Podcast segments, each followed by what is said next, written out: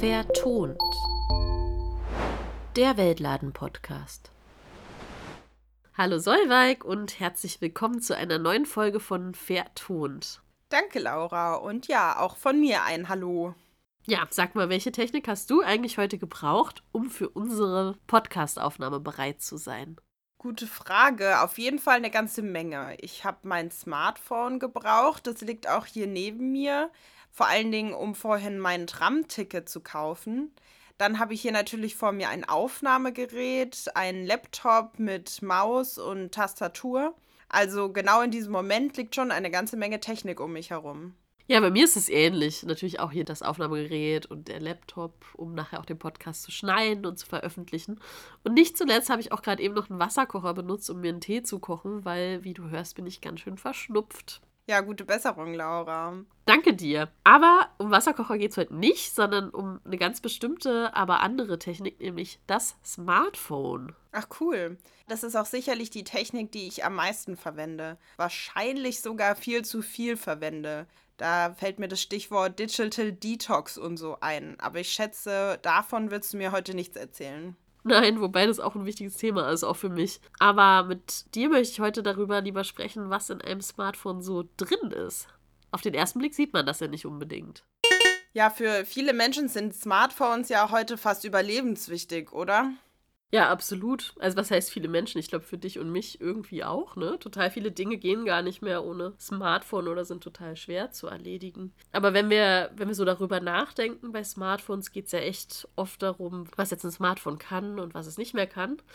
Und was mich total oft nervt, ist, dass manchmal die Smartphones auch funktionieren, aber dann irgendwann doch nicht mehr können, weil es keine Updates mehr gibt. Also ist man irgendwie gezwungen, sich ein neues zu kaufen. Oder mir fällt das Smartphone runter und der Bildschirm ist kaputt, das Display und diese Reparatur kostet dann so viel oder noch mehr, als wenn ich einfach ein neues Smartphone kaufe. Das ist ja dann nicht nur aus Umweltgründen Quatsch, denke ich, und echt eine Überlegung wert, wie wir damit besser umgehen können. Du hast doch aber auch sicher ein paar Fakten für mich mitgebracht, oder Laura? Ja, klar, Solveig, habe ich ein paar Fakten für dich. Ganz spannend, pro Sekunde werden 36 Handys produziert, aber nur vier Menschen geboren. Wenn wir in so ein Smartphone mal reingucken, dann findet man da mindestens 60 verschiedene Inhaltsstoffe und ungefähr die Hälfte davon sind Metalle. Hergestellt werden sie in Billiglohnländern, vor allem vermehrt in Asien. Es ist ja fast schon amüsant, dass es mehr Handys als Babys gibt in der Sekunde. Das ist mal wieder ein Zeichen dafür, was es eigentlich für einen Überkonsum in unserer Gesellschaft gibt.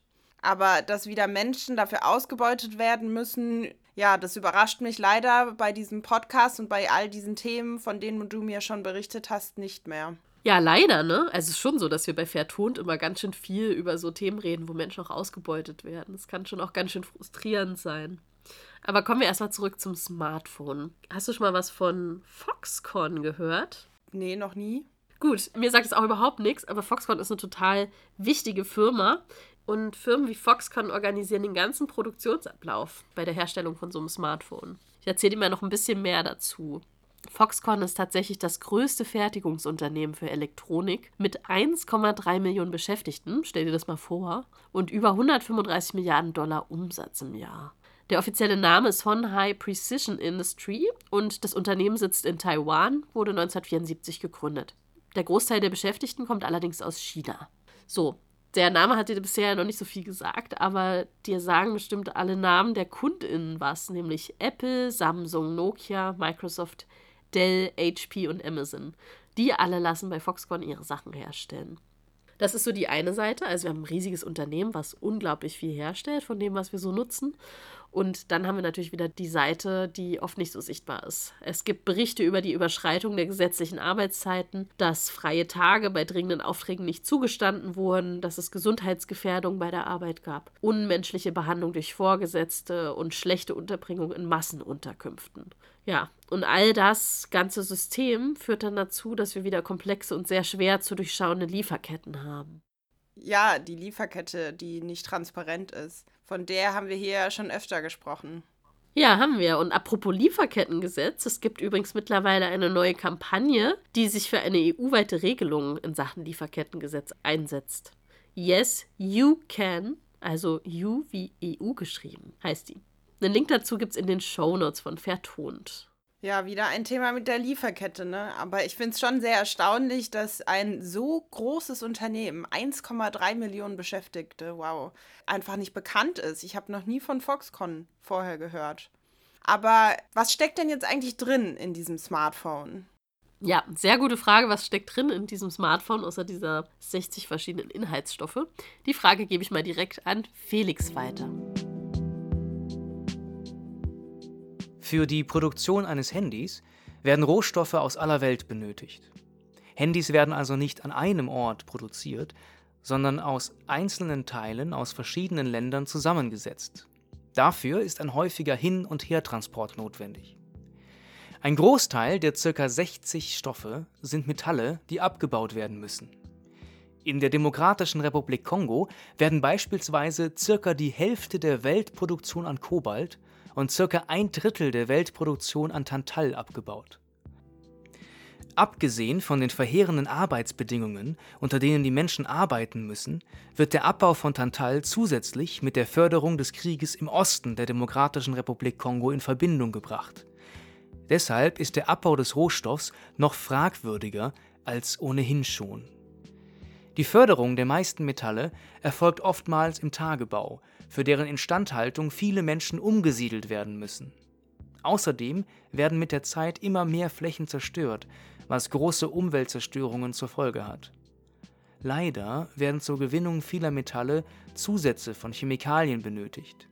Diese sind nicht nur giftig für die Menschen, die mit ihnen arbeiten müssen, sondern können schwerwiegende Umweltfolgen nach sich ziehen. Die Gewinnung der Metalle verursacht zudem einen hohen Energieverbrauch. Es gibt einen sogenannten ökologischen Rucksack, der bemisst, wie viele Kilogramm Material bei der Herstellung eines Produktes benötigt werden. Für die Be- und Verarbeitung der Rohstoffe eines Handys braucht es ca. 35 Kilogramm Materialien. Weitere 8,2 Kilo kommen während der Produktionsphase der Geräte hinzu. Insgesamt werden für ein Handy also über 40 Kilo Material verbraucht, obwohl ein fertiges Smartphone im Durchschnitt nur zwischen 150 und 160 Gramm wiegt. Das Schwierige an der Produktion und Herstellung von Smartphones sind die vielen unterschiedlichen Arbeitsschritte, die verschiedene Konsequenzen zur Folge haben. Da sind zum einen die Transportwege und der Abbau der Metalle, die schwere Schäden an der Umwelt hinterlassen. Zum anderen sind die schlechten Arbeitsbedingungen für die Menschen vor Ort problematisch. Zum Beispiel durch die Gifte, mit denen sie arbeiten, und die Arbeitszeiten ohne Pausen. Wie problematisch die Förderung von Rohstoffen ist, wird am Beispiel des Goldabbaus in Peru sichtbar. Peru ist reich an Bodenschätzen und durch die immer weiter steigenden Rohstoffpreise werden diese verstärkt abgebaut. Und das gilt insbesondere für Gold. Gold wird in Peru sowohl von Großkonzernen auf industrielle Weise als auch mit manuellen Verfahren in Kleinstunternehmen gefördert. Bei der industriellen Förderung wird nur wenig Personal benötigt, was zur Folge hat, dass diese Art des Abbaus kaum Arbeitsplätze schafft. Auf der anderen Seite stehen die Kleinstunternehmen, die sich selbst organisieren und mit wenigen bis gar keinen technischen Hilfsmitteln arbeiten. Durch die steigenden Goldpreise wurden immer mehr neue BergbauerInnen angelockt. Zwar konnten sie schnell hohe Einkommen erzielen und mit diesen auch ihre Familien versorgen, allerdings entstehen durch das Leben in den Bergbausiedlungen auch hohe Lebenshaltungskosten. Das Leben als Bergbauerin in Kleinstunternehmen ist mit zahlreichen Gefahren verbunden, da sie nicht den Rückhalt durch ein großes Unternehmen haben, sondern auf sie selbst gestellt sind. Ihnen fehlt häufig der Arbeitsschutz und sie müssen sich selbst um alle Sicherheitsvorkehrungen kümmern. Im Stollen gibt es oft keine ausreichende Belüftung. Jederzeit kann ein Teil des Stollens einstürzen oder es passieren Unfälle durch Steinschläge und Erdrutsche. Zusätzlich erschwert der Feinstaub, der während der Arbeit aufgewirbelt wird, den ArbeiterInnen das Leben. Er kann zu Atemwegserkrankungen, Asthma oder Lungenkrebs führen. Außerdem werden die Körper oft mit giftigen Dämpfen, etwa von Quecksilber, belastet. Es wird verwendet, um das Gold aus dem Gestein zu lösen. Dafür braucht es 2,8 Kilogramm Quecksilber pro Kilo Gold. Leider gelangt das Quecksilber auch in die Böden und Gewässer in der Umgebung, weshalb auch andere Menschen und Tiere darunter zu leiden haben. Das ist aber nicht das einzige Problem, mit dem die Menschen zu kämpfen haben. Durch die ständig neu gebohrten Stollen wird das Gelände nachhaltig verändert. Große Gesteinsmengen werden ausgehoben und an anderer Stelle abgelagert. Durch die vielen Sprengungen kommt es vermehrt zu Erdrutschen. Die Minen zerstören die Umwelt und fördern die Abholzung, die notwendig ist, um sie zu erweitern. Zudem ist der Bergbau sehr wasserintensiv und beutet lokale Wasserressourcen aus. Die negativen Umweltauswirkungen führen immer wieder zu Konflikten zwischen den Bergbaufirmen und der einheimischen Bevölkerung. Teilweise kommt es zu Zwangsumsiedlungen ganzer Bevölkerungsgruppen für den Bergbau. Deshalb hat das Wirtschaftswachstum, mit welchem Peru vom Bergbau profitiert, auch viele Schattenseiten.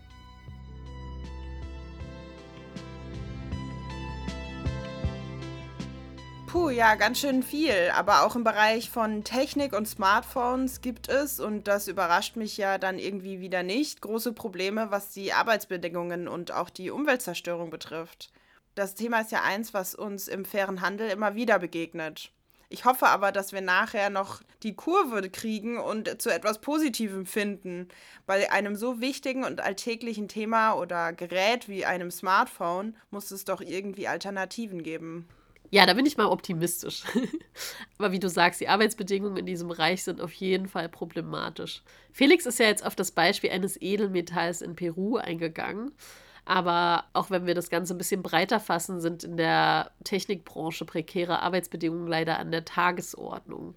Ich zähle dir mal ein paar soziale und arbeitsrechtliche Probleme auf, die es häufig in der Produktion von Smartphones gibt. Achtung, und zwar sind es extreme Arbeitszeiten, exzessive Überstunden, Arbeit unter extremem Zeitdruck, wenige Pausen für die Mitarbeitenden, dadurch auch Erschöpfungszustände. Dann gibt es die fehlende Möglichkeit von ArbeiterInnenvertretung, niedrige Löhne unter dem Existenzminimum, Arbeits- und Gesundheitsschutz am Arbeitsplatz ist oft mangelhaft. Es gibt schutzlosen Umgang mit giftigen Chemikalien und dabei auch mangelnde Sicherheitsstandards. Arbeitsplätze sind gar nicht sicher, weil es Zeitverträge und Zeitarbeitsfirmen gibt. Es gibt permanente Überwachung, Schikane durch Vorgesetzte und schlechte Unterkünfte für die Beschäftigten. Und wahrscheinlich könnte ich diese Liste, die ja schon ganz schön lang und deprimierend ist, auch noch fortführen. Und das steckt alles in so einem kleinen Ding. Also das ist doch wahnsinnig es ist schon einfach krass, was hinter so einem Smartphone steckt und wie normal es zu sein scheint, dass Menschen diesen Arbeitsbedingungen ausgesetzt sind. Nur damit ich hier permanent ein Smartphone nutze und mir auch regelmäßig ein neues kaufen kann. Ja, und da geht's schon weiter, weil wenn du dir immer mal ein neues kaufst, dann gibt es ja noch ein altes Smartphone. Und auch das loszuwerden sorgt für erhebliche Probleme nämlich in Sachen Entsorgung. Jährlich gibt es bis zu 50 Millionen Tonnen Elektroschrott weltweit und das wird immer mehr, da die Nachfrage nach Elektrogeräten immer weiter steigt. Und leider wird nur ein Teil der Altgeräte ordnungsgemäß entsorgt. Viele Millionen Tonnen landen auf illegalen Deponien und diese wiederum sind gefährlich wegen giftiger Bestandteile der Elektronik. Kleines Beispiel aus Deutschland. Allein Deutschland verschifft ca. 155.000 Tonnen jährlich in Nicht-EU-Länder an Elektroschrott. Vor allem nach Ghana, Indien und Nigeria. Also da landen dann sehr wahrscheinlich unsere alten Geräte. Ja, nachhaltig ist wirklich was anderes, oder? Ja, Nachhaltigkeit ist ein gutes Stichwort, weil all das, was wir jetzt aufgelistet haben, ist in vielerlei Hinsicht überhaupt nicht nachhaltig. Schauen wir uns aber die SDGs an. Darüber haben wir auch schon mal gesprochen, die Sustainable Development Goals oder auch die Nachhaltigkeitsziele, die sich die Weltgemeinschaft gesetzt hat. Und gucken wir die mal in Hinsicht auf Smartphones an. Eines dieser Nachhaltigkeitsziele ist zum Beispiel die Sicherstellung nachhaltiger Konsum- und Produktionsweisen. Genau, und wenn wir das hier in Bezug zum IT-Sektor setzen, dann sind auch ganz viele andere Nachhaltigkeitsziele, die da in Gefahr geraten. So zum Beispiel der Schutz, die Wiederherstellung und Förderung der nachhaltigen Nutzung unserer Ökosysteme, dass wir Wälder nachhaltig bewirtschaften, Wüstenbildung bekämpfen und Naturzerstörung und den Verlust an biologischer Vielfalt unterbinden. Und auch da gibt es eben Zusammenhänge mit Smartphones. Wir haben ja von exzessivem Rohstoffabbau gesprochen und Entsorgung von Altgeräten auf illegalen Deponien. Und das ist natürlich etwas, was überhaupt nicht diesem Nachhaltigkeitsziel irgendwie zuträglich ist. Ein weiteres Nachhaltigkeitsziel ist die Sicherstellung von gesundem Leben und Förderung des Wohlbefindens aller Menschen jeder Altersgruppe. Und auch hier gibt es Probleme, wenn wir eben mit Blick nehmen, was für gesundheitsschädigende Arbeitsbedingungen bei der Rohstoffgewinnung und Produktion von Smartphones vorherrschen. Und auch andere Ziele werden nicht erreicht. Die Gleichstellung der Geschlechter, Stärkung von Frauen, Beendigung der Armut, produktive Vollbeschäftigung, menschenwürdige Arbeit und so weiter. Also, wenn wir das ganze Thema auf Nachhaltigkeit abklopfen, da ist da noch richtig viel zu tun. Ja, ich merk's. Also ich finde ja die SDGs, die Nachhaltigkeitsziele wirklich unterstützenswert und gut, aber sie machen auch hier nochmal wieder deutlich, an wie vielen Baustellen wir eigentlich arbeiten müssen, um auch so etwas wie Smartphone-Produktion und Smartphone-Nutzung nachhaltig zu gestalten. Was ich ja besonders nervig finde, ist wirklich dieses Thema Transparenz. Und dass es mich persönlich auch immer wieder in die Verantwortung zieht, mich zu informieren und zu schauen, was schief läuft und was besser gemacht werden soll. Wie sieht es denn da rechtlich aus? Rechtlich sollte das ganz klar sein. Es gibt eine Sorgfaltspflicht auf Seiten der Unternehmen. Sowohl in den Ländern, wo die Rohstoffe herkommen, als auch da, wo die Fabriken stehen, stehen die Missstände eigentlich unter Strafe.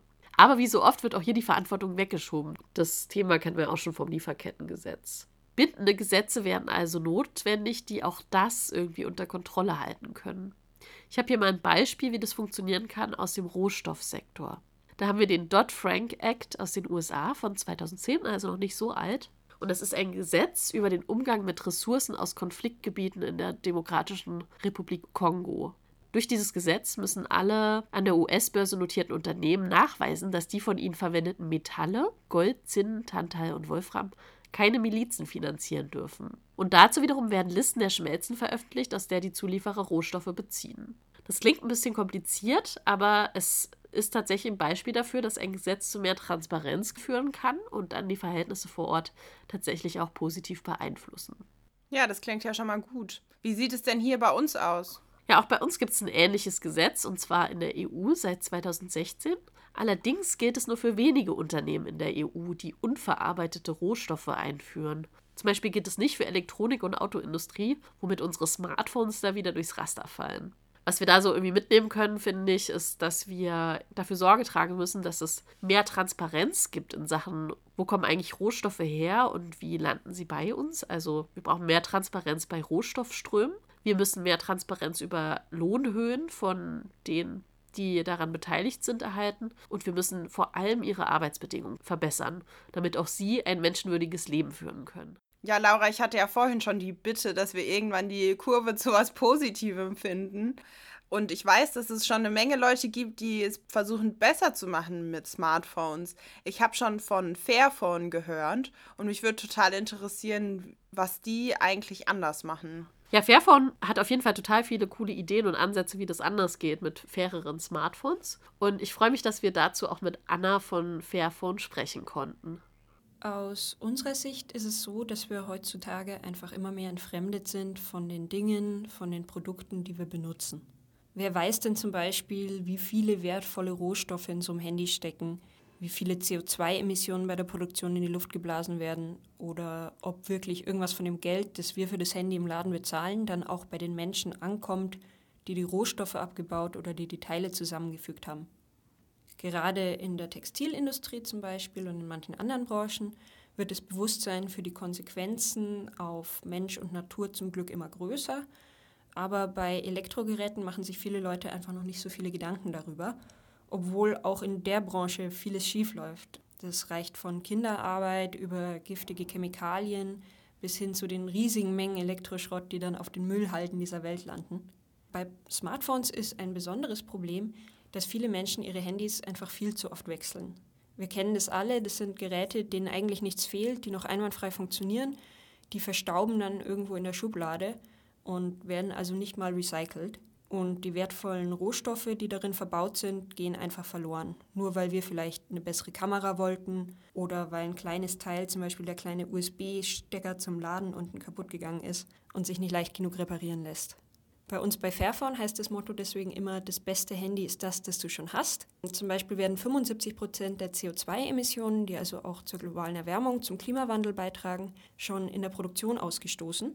Das bedeutet, wenn die Leute ihre Smartphones statt wie jetzt vielleicht zwei oder drei Jahre, vielleicht fünf oder sogar sieben Jahre lang benutzen würden, müssten insgesamt viel weniger Handys produziert werden und die negativen Einflüsse wären dementsprechend kleiner. Außerdem gäbe es zum Beispiel viel weniger Elektroschrott. Mit dem Fairphone wollen wir das deswegen so einfach wie möglich machen, dass die Leute ihre Handys länger behalten. Zum Beispiel kann man viele der Teile im Inneren ganz leicht zu Hause mit dem Schraubenzieher austauschen und selbst reparieren, wenn was kaputt gegangen ist. Außerdem geben wir fünf Jahre Garantie auf das Gerät und sichern auch zu, dass bis mindestens 2025 Software-Updates für das Fairphone 4 gibt damit nicht dieser Fall eintritt, dass hardwaretechnisch eigentlich alles noch ganz okay ist, man aber das Handy trotzdem wechselt, weil es keine Software-Updates mehr gibt. Wir schauen uns die gesamte Lieferkette an und konzentrieren uns dabei im Großen und Ganzen auf vier Teilbereiche. Das ist einmal faire Materialien, dann faire Fabriken, lange Lebensdauer und Kreislaufwirtschaft. Dabei ist es unser Ziel, dann nicht einfach Risiken aus dem Weg zu gehen, sondern wir versuchen gemeinsam mit den Leuten, mit den Partnern vor Ort die Lebens- und Arbeitsbedingungen der Menschen, die in vielen Ländern, zum Beispiel im Bergbausektor, wirklich auf diese Jobs angewiesen sind, zu verbessern. Im Idealfall wollen wir mit gutem Beispiel vorangehen und andere Firmen dazu inspirieren, dass sie diesem Fairphone-Beispiel folgen. Das sieht dann so aus, dass wir zum Beispiel den Arbeitern in den Fabriken, die unsere Handys zusammensetzen, einen sogenannten Living Wage Bonus bezahlen. Das bedeutet, pro produzierten Fairphone 4 zahlen wir knapp 2 Dollar extra, um sicherzustellen, dass die Arbeiter einen fairen Lohn erhalten, mit dem sie dann auch ihre Familien ernähren können. 2 Dollar pro Handy, das ist wirklich nicht viel. Für ein Coffee to go zahlen wir oft mehr. Und gerade weil das eigentlich so ein geringer Betrag ist, rufen wir andere Hersteller dazu auf, dass sie es uns gleich tun und diesem Beispiel folgen. Bei den Materialien, da legen wir Wert darauf, dass ein möglichst großer Anteil entweder recycelt ist oder aus Fairtrade-Quellen stammt. Zum Beispiel haben wir als erster Smartphone-Hersteller weltweit Fairtrade Gold in unsere Lieferkette integriert. Und für jedes Fairphone 4, das wir verkaufen, haben wir uns verpflichtet, ein altes Handy oder eine entsprechende Menge an anderem Elektroschrott, das geht meistens nach Gewicht, aus Europa oder Afrika zu recyceln oder dafür zu sorgen, dass das Gerät sogar noch weiterverwendet werden kann. Und dann natürlich, was Fairphone von vielen anderen Handys unterscheidet, ist die Langlebigkeit. Zum Beispiel hat das Fairphone 2, das ist unser Modell aus dem Jahr 2015, gerade nach fast sieben Jahren nochmal ein Update zu Android 10 bekommen. Und wenn zum Beispiel die Batterie kaputt geht oder das Display, wie das bei Smartphones ja oft der Fall ist, kann man das Handy im Fall vom Fairphone 4 zum Beispiel einfach mit einem Schraubenzieher zu Hause aufschrauben und reparieren und braucht nicht gleich ein neues Smartphone zu kaufen. Das klingt doch sehr gut. Ich habe mir auch tatsächlich schon mal überlegt, mir ein Fairphone zuzulegen. Beziehungsweise es gibt ja auch noch das Shift Phone, das sogar aus Deutschland kommt. Fairphone sitzt ja in den Niederlanden. Ah ja, davon habe ich auch schon mal gehört. Aber cool, dass du darüber nachdenkst, dir so ein faireres Smartphone zuzulegen. Und international denkt man natürlich auch drüber nach, wie das mit der Technik insgesamt auch fairer werden kann. Da haben wir zum Beispiel die Global E-Sustainability Initiative, GESI, die es seit 2001 gibt. Und das ist ein Zusammenschluss zur Förderung einer nachhaltigen Entwicklung der Wertschöpfungskette von Informations- und Telekommunikationstechnologie. Klingt kompliziert, ist aber auf jeden Fall ein Ansatz, der in die richtige Richtung geht. Ein weiterer Zusammenschluss ist die Electronic Industry Citizenship Coalition von 2004. Und das ist ein Zusammenschluss zur Verbesserung von sozialen, ökonomischen und ökologischen Bedingungen bei der Produktion von elektronischen Produkten. Und die haben zum Beispiel einen Verhaltenskodex erarbeitet für die gesamte Wertschöpfungskette. Also es gibt schon mal ein paar Initiativen, die in die richtige Richtung gehen, aber da geht bestimmt auch noch mehr. Okay, das heißt, auch hier lohnt es sich, sich zusammenzufinden und politisch Druck auszuüben. Mir ist aber schon selbst ein bisschen was eingefallen, was ich tun kann. Äh, bei mir liegt zum Beispiel ein altes Telefon herum. Lass uns doch mal darüber sprechen, was man da machen kann. Wahrscheinlich ist das auch nicht so sinnvoll und ich könnte das gut recyceln und nicht einfach in meiner Schublade rumliegen lassen. Ja, das ist eigentlich eine total gute Idee. Ich vermute mal, du hast es schon wahrscheinlich auch relativ lange genutzt, ne? Weil das ist so ein bisschen das Erste, was man machen kann. Ist ähm, elektronische Geräte und natürlich auch Smartphones einfach länger zu nutzen. Die momentane Nutzung eines Handys ist durchschnittlich so 18 bis 24 Monate, also bis zu zwei Jahre. Wenn man sie länger nutzt, schont es einerseits Ressourcen und dann natürlich die Umwelt und natürlich auch so dein Geldbeutel potenziell. Deshalb lohnt es sich auch bei neuen Geräten, wenn sie denn mal fällig sind, darauf zu achten, dass man die eben auch lang nutzen kann und sie hochwertig ausgestattet sind. Und wenn es eben geht, dass man anstatt sich ein neues Handy zu kaufen, erstmal guckt, ob man doch noch was reparieren kann. Was da auch eine gute Idee ist, sind so SIM-Only-Angebote, wo man sein Handy behalten kann, aber die SIM-Karte tauschen, wenn man zum Beispiel einen neuen Vertrag hat. Genau, aber was du schon gesagt hast, du hast noch ein altes Handy bei dir rumfliegen. Vielleicht gibt es ja jemanden, der das tatsächlich noch verwenden kann, wenn es so funktioniert. Also man kann funktionsfähige Geräte noch verschenken, verkaufen oder abgeben. Es gibt zum Beispiel so Handysammelaktionen. Ja, vielleicht kannst du da mal noch mal bei dem Handy, was bei dir rumfliegt, gucken, ob, ob das vielleicht noch jemand anders verwenden kann. Und ich habe tatsächlich mein Handy auf diesem Weg auch gekauft. Also ich habe tatsächlich ein gebrauchtes Handy und das ist zum Beispiel auch eine gute Variante. Und gerade bei so anderen Geräten, die man vielleicht nicht dauernd braucht, wie zum Beispiel, keine Ahnung, es gibt da so Beamer 3D-Drucker, keine Ahnung. Die kann man, muss man ja nicht immer kaufen. Also man kann die sich vielleicht auch zusammen mit anderen Leuten kaufen oder auch mal leihen, teilen. Da gibt es ganz viele Konzepte und Ideen. Ja, wie du gerade gesagt hast, das gilt dann natürlich nicht nur für Smartphones, sondern eigentlich für alle möglichen elektronischen Geräte, die man so nutzt. Wir teilen zum Beispiel unseren Rasenmäher ganz einfach mit unserer Nachbarschaft. Und den nutzen wir ja auch nicht so regelmäßig und so können wir uns da abwechseln und absprechen, wann wer den Rasenmäher braucht. Also das gilt auf jeden Fall nicht nur für Smartphones. Ein Smartphone teilen stelle ich mir allerdings ein bisschen schwieriger vor. Ja, das stimmt. Ist ja auch ein bisschen ein privates Gerät. Aber cool, dass ihr das macht mit dem Rasenmäher. Da braucht ja auch wirklich nicht jeder einen. Und bei uns in der Stadt gibt es zum Beispiel auch so ein Teilcafé, wo ich mir so Geräte, die ich eben nicht dauernd brauche, auch einfach ausleihen kann. Sogar kostenlos.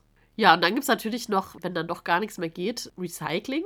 Und irgendwie dafür sorgen, dass eben dein Handy oder dein Smartphone nicht auf so einer illegalen Mülldeponie landet und Giftstoffe freisetzt. Da haben wir erstmal Recyclinghöfe für sachgerechtes Recycling oder auch Elektronikfachhandel und Mobilfunkanbieter sind zur Rücknahme eigentlich verpflichtet, auch wenn viele das gar nicht wissen. Es gibt auch Möglichkeiten, so alte Geräte zu spenden, zum Beispiel an wohltätige Einrichtungen oder auch zu Umweltzwecken. Und insgesamt muss man aber sagen, Recycling ist eine gute Variante, aber eigentlich nur die zweitbeste Alternative, da auch Recycling relativ energieintensiv ist. Insgesamt ist es immer besser, erstmal weniger herzustellen, als es dann aufwendig recyceln zu müssen. Das heißt, was wir auch noch machen können, ist bei einem Einkauf zu fragen, welche Bedingungen es gibt bei der Herstellung, um vielleicht auch so ein Bewusstsein zu schaffen, dass das was ist, was KäuferInnen interessiert. Und nicht zuletzt wäre natürlich auch ein Ansatz, dass Netzbetreiber die Verträge so gestalten müssen, dass es sich lohnt, eben auch Handys länger zu nutzen und nicht dauernd ein neues zu bekommen. Ja, Solveig, schon wieder ein ganz schön intensives Thema. Was hast du denn diesmal gelernt? Danke, Laura. Ich habe wieder eine ganze Menge von dir gelernt.